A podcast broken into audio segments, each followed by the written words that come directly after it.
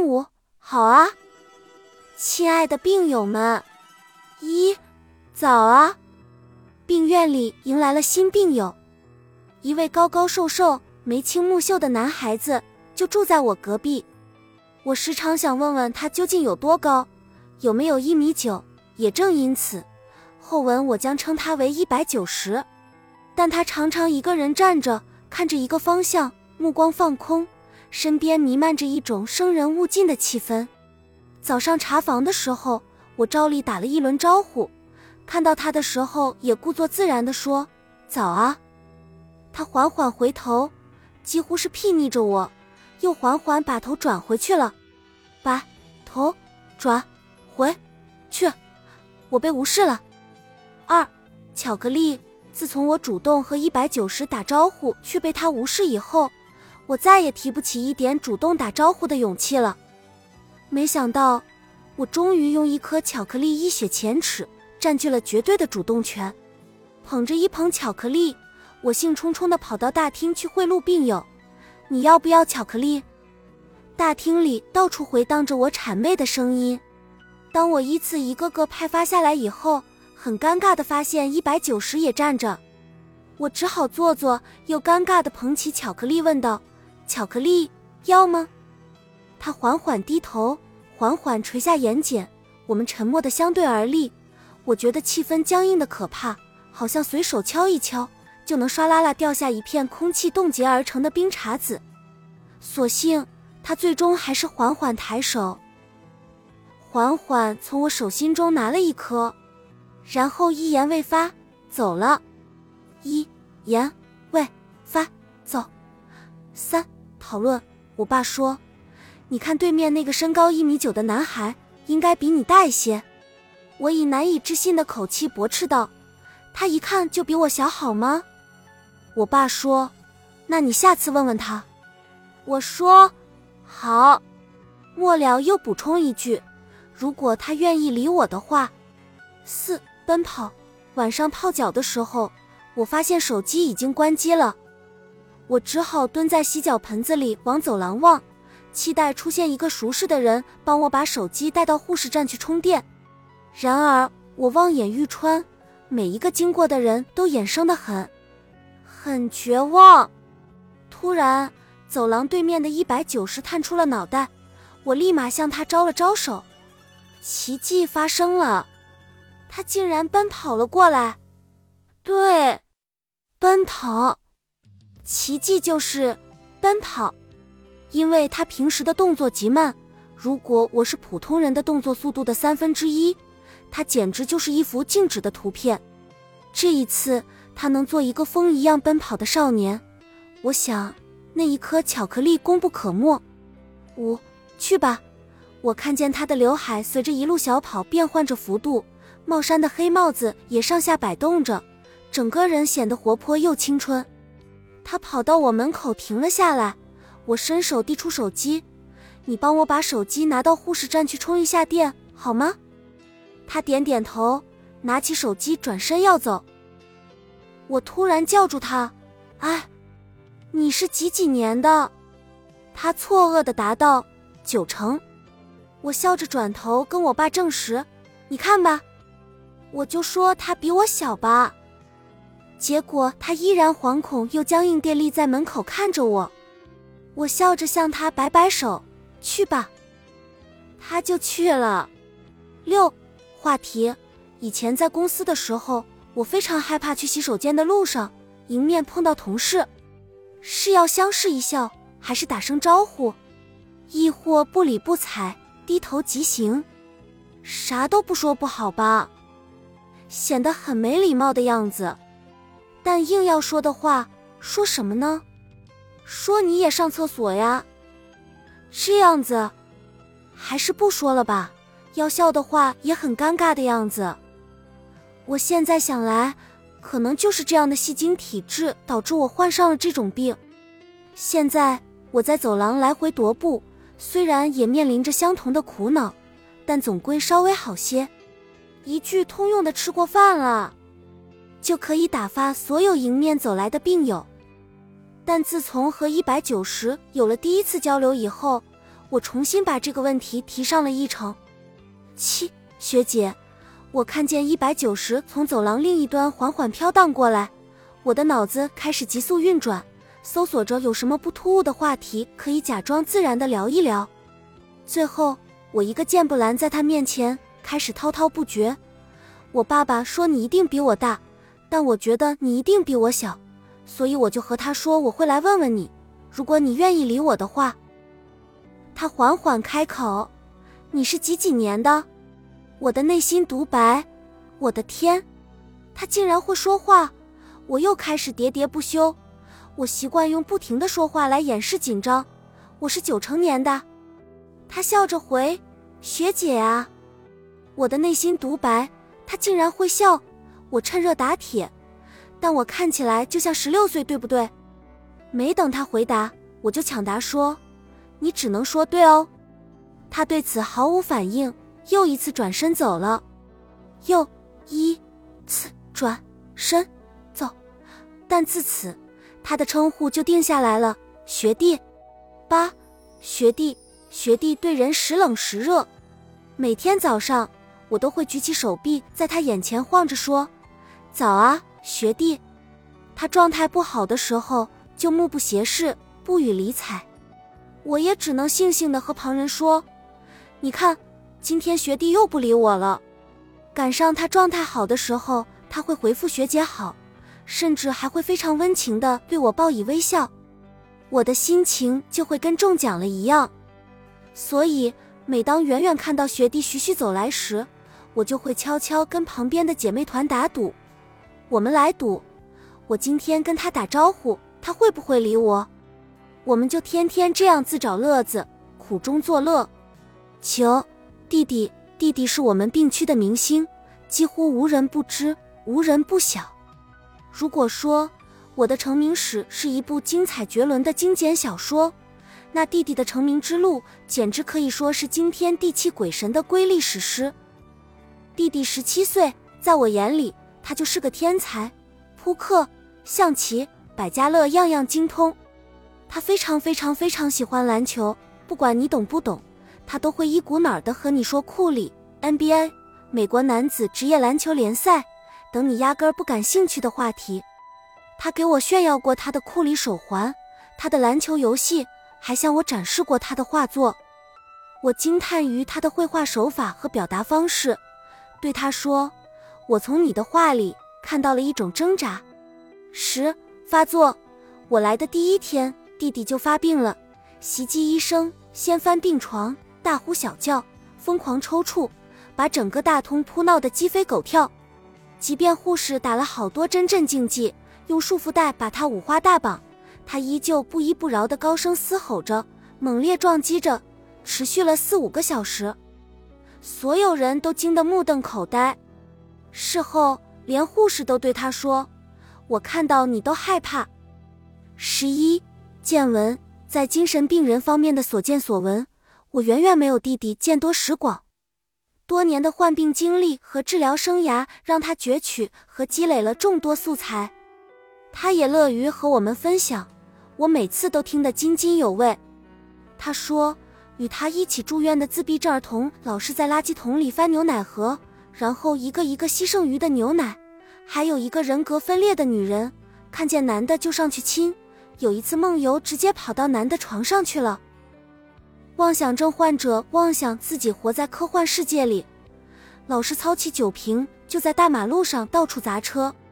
这些精彩又可怜的故事，往往让我们听众瞠目结舌。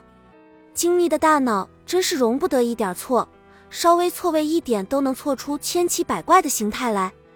十二，扑克娱乐在这里是贫乏的，掰着手指头就能数得出象棋、军棋、五子棋、扑克。不过也不影响什么，毕竟大多数人都对所谓的娱乐兴致缺乏，大多数时间大家都互不影响的发着呆。如果没有医护人员的督促，我绝对相信。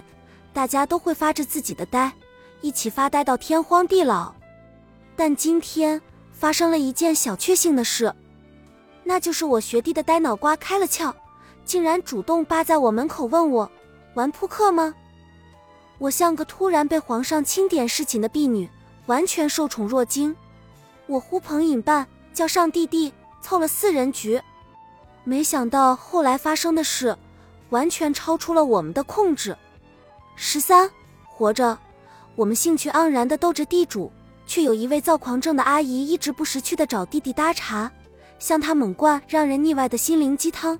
好几次我都想严正告诉他，阿姨。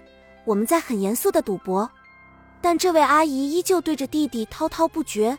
你的梦想是做面点师，对不对？可以的。出去以后，你开个店做面点，这是你的梦想，对不对？来，你的梦想是什么？弟弟回：活着。十四发作。其实这场牌局有太多可圈可点的地方，但相比于弟弟的又一次发作。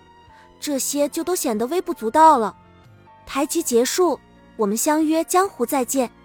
随着一声惊叫，弟弟倒地不起。涌动的人流、嘈杂的噪声、慌乱的护士、闻讯赶来的亲人、惊慌失措的朋友等四面八方的力量，都在大厅交错奔走，以弟弟为中心，共同交织成了一幅混乱的画面。气氛又一次沸腾到顶点。对于这里的每个病人来说，生命是具体的、可触摸的、被细心守护的、被共同瞻仰的。正因为游走在生死边缘，所以对于生命的存在，我们都特别敏感。大家齐心协力，万众一心，为了一条鲜活的生命共同努力着。十五梦想，我看着心电图的起伏波动，心里默念着：这是命，这是在涌动着的生命。弟弟发作的具体场景。我不想赘述，但看着弟弟和病魔誓死对抗的样子，我想到他回答活着时的眼神，坚定又果敢。你的梦想是什么？活着，活着，普通人最基本的生存本能，却是我们拼死捍卫的梦想。十六天眼，我之前说什么来着？学弟的呆脑瓜终于开窍了，但我现在觉得。他开的不仅是脑瓜，他应该是终于开了天眼。早上我在弟弟的病床旁探病，学弟突然在背后叫了一声“姐姐”，我乍然回头说：“你吓了我一跳。”他一脸坚毅的举起手环说：“这个手环送你。”我之前说什么来着？我像个突然被皇上钦点侍寝的婢女，完全受宠若惊。那我现在的感觉，就像被皇上钦点侍寝后，一步登天当上了皇后，完全的人生开挂。我一边确认着送我的，一边非常确定的接了过来，然后一边戴上一边问他：“这是哪个球星呢？”他回：“科比。”后来知道其实是詹姆斯的，我心脏揪动了一下，但还是摆动着手环，笑着说。我觉得好酷哦，他的微笑也在脸上荡漾开来。看到他手上还有个红色的，我本想说我们现在就是情侣手环了，但又怕这样的玩笑不太合适，于是仰头对他笑道：“为什么好多人都喜欢科比呢？你是，他也是。”十七手环，我非常非常非常喜欢这个手环。因为从昨天牌局的闲聊中，我知道这个手环是正品，嗯，听起来很贵的样子。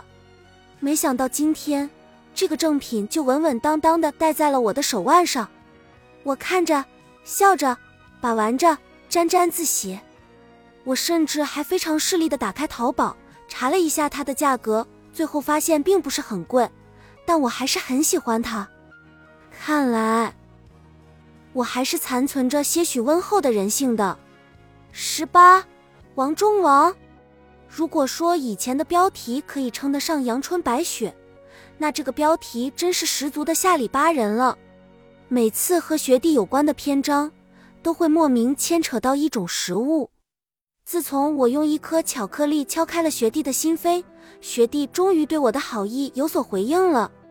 我在大厅坐着的时候。他非常严肃地坐到我对面，然后用交接奥运火炬的庄重态度，把一根王中王火腿肠郑重的拍在我面前，送给你。我惊喜的道谢。和喜欢手环一样，我同样爱屋及乌的喜欢上了一根香肠，甚至爱惜的把它放在了床头。但今天早上，我看着这根躺在床头的王中王，陷入了沉思。护士来整理床铺的时候，不会误会些什么吧？好吧，我默默的把真爱的王中王收进了抽屉。十九，晨晨，晨晨是我在病区收获的一名迷妹。她说我说话实在太搞笑了，所以特别喜欢和我一起玩耍。他会当面跟我说：“我好喜欢你啊。”然后立马解释：“当然。”不是那种喜欢，我就会一脸严肃的逗他。什么？竟然不是那种喜欢？那我们聊什么？再见吧。他还会事无巨细的跟我说：“我今天洗澡了。”我就会一脸冷漠的回：“怎么觉得我配不上你了？”心理学上，如果对方喜欢你，你也会更喜欢对方，这叫做互惠式喜欢。所以我也很喜欢他，我还和他分享了自己的抽烟经历。他说他也抽烟，原来我俩一开始抽烟都是为了装酷。他还一本正经的和我说，如果我是男生，我就会向你表白。这句话让我一整个晚上心里都美滋滋的。二十道具，除了日常聊天，晨晨还会在微信上表达对我的喜爱。其实。他可能不知道，对我来说，他也是特别的。所有朋友中，他是离我灵魂最近的人。的确，我用虚伪的面具吸引了很多朋友。事实上，我只是假惺惺的讨他们的欢心。他们中的很多人，可能是真挚的把我当成好朋友。但说来让人赧然，我只是把他们当成我生活的道具。正常的普通人是需要朋友的。我尽力佯装成普通人，所以我需要这些道具。在他们眼里，我是大大咧咧、开朗幽默、积极乐观，整天都笑嘻嘻的。只有和我处在同一病区的晨晨明白，即便是这样，我依旧渴望死亡，而他依旧接受、喜爱这样一个我。这一点是其他所谓的朋友，甚至好朋友做不到的。二十一，死刑。我和病区里所有的病友、病友亲属都处得相当不错。比我幼小的，我就亲昵地摸摸他们的头发，说一句：“姐姐喜欢你啊。”如果是同龄人，我们会无比默契的击掌，然后无比浮夸的共同高歌一曲。对于那些阿姨，我会跳跃着叫着：“哦，阿姨！”然后扑到他们怀里，他们也会无比配合的和我来一段共舞。当然，病区里也有看不惯我的人，特别是一个五六十岁的老阿婆。有一次，我一句玩笑话惹怒了她。自那以后，每当我看到她，内心就控制不住的感到失落。我明白，一个人是无法做到被所有人喜爱的，但是对我来说，一个人对我的不喜欢几乎就可以给我判死刑。二十二，小浣熊。虽然大家都是其乐融融的，但和我最铁的是我的姐妹团。十六岁的小浣熊和十八岁的金子，都是我姐妹帮派里的成员。小浣熊是病区的人气王，小可爱，万事通。我千挑万选，选定他作为自己人，但他始终一视同仁，把所有人都当做自己人，所有人也都把他当做自己人。小浣熊有一个毛病，就是永远也坐不住。他时时刻刻都在走动，所以他是病区出了名的流动人口，要抓住他非常困难。他唯一一次坐定，是和我交心的聊天。那次我无意说了一句“你很像当年的我”，他便坐在我床上，剖析了他内心真正的感觉。他说。我太重感情了，我对事物的感知太敏锐，我总是想太多，我力求把每一件事都想透彻，我通过很多细节得出判断。他一直强调着一个词：细节。我不懂他口中的细节究竟是什么。他迷离的眼神中有太多东西，我怎么都看不清楚。二十三，金子，金子的妈妈是个天生的乐天派，但金子的头顶永远乌云密布，只是偶尔金子会笑，嘴角露出一个甜美的酒窝。他的口袋里永远揣着一副牌，逢人便问：“玩牌吗？”然后就和小叮当一样，从口袋里拿出扑克牌。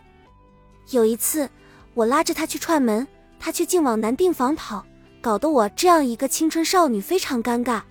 于是我立马改变主意，说：“玩牌吧。”然后他立马凑了两个我非常讨厌的男病友，我更尴尬了。但也只能硬着头皮玩了下去。我想，金子虽然抑郁，和男生相处的倒是很不错。我当时真的是很单纯的这么想的。二十四选择，我相信，如果一个正常人参与我们的日常聊天，他一定会觉得骇人听闻。我们凑在一起，展示着结束生命时的各种伤口，嘴里轻描淡写的说着：“你是什么病啊？”你是怎么自杀的呀？不要割腕，会有疤。你看，我吞了一整盒药呢。我不后悔当时跳楼的决定，像是大家在菜市场买菜时遇到了，闲话家常般的讨论着重于泰山、轻于鸿毛的生命。其实，我们对命这个浮华的东西弃之如敝屣，就连互相鼓励的话也都是活着呀，老铁。这样无力的诉求，但是我们是真心诚意的希望这句话能说服对方活着，但心里明白这句话始终劝服不了自己活着，所以也是真心诚意的希望自己能走。现在我这样平静的叙述着，甚至还觉得我们就像是当年颓丧的非主流们的大集结，但其实我们都懂彼此内心的曲折究竟是有多曲折。最后，小浣熊说。死了一定比现在活着好，我以七力挽狂澜，强打着鸡血说道：“当时死了也就死了，但我们现在活着，那就只能活着。”小浣熊说：“没有第二种选择了是吗？”我坚定的回应：“是的。”然后心里想着：“死了比现在活着好，一定的呀。”本集已经播放完毕。感谢您的收听，喜欢请点赞关注主播，主页有更多精彩内容。